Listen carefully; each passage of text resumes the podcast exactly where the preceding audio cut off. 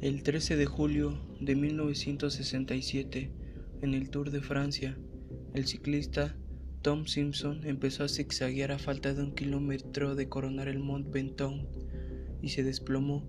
Un fulminante paro cardíaco le quitó la vida, el exceso de anfetaminas y alcohol, sumando una fuerte deshidratación. Fueron las circunstancias que dejaron a su corazón sin latido alguno, como esta. Hay muchas más historias en la vida del ciclismo que contar. En la etapa 13 del Tour de la Provence, Nairo Quintana estaba estrenando colores, equipo y aires nuevos. El mítico, puerto donde alguna vez ganó Eddie Merck se asoma con un valiente de Guinea Anacona, en un grupo nutrido de varios ciclistas en búsqueda del título.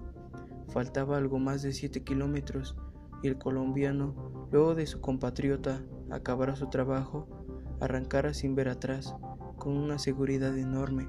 En este pelotón nadie le puede seguir los pasos, algo diferente que ocurrió en este puerto hace 20 años, cuando Pantani y Armstrong subían esta misma carretera, este mismo monte pelado o monte calvo, como algunos le suelen llamar.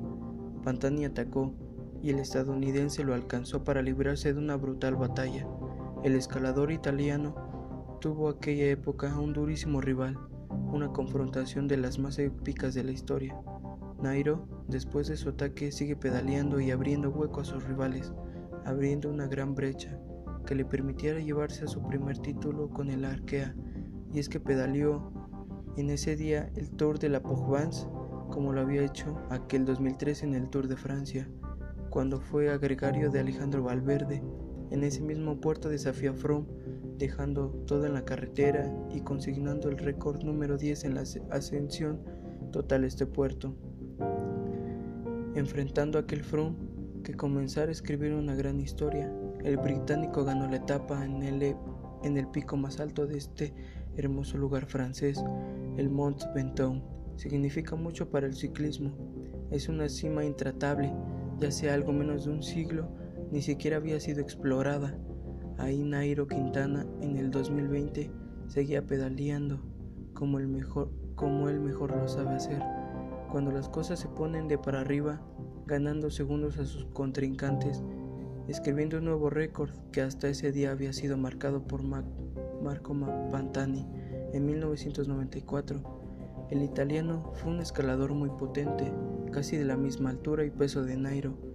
Ya casi 30 años que nadie supera ese tiempo y es que superarlo no es algo imposible, como se ve detrás de una pantalla. Los mismos años lo dicen el Mont Ventoux. Es una escalada que se hace respetar, que conoce muchas historias, como la del 2016, cuando un momento apocalíptico se viró. Muchos vieron correr sin bicicleta a un loco vestido de amarillo, parecido a Froome. Aficionados asombrados se veían y decían, yo lo conozco, pero no le daban la lógica a lo que veían. No parecía Froome, porque era el mismo Froome, pero su, bicicleta no estaba.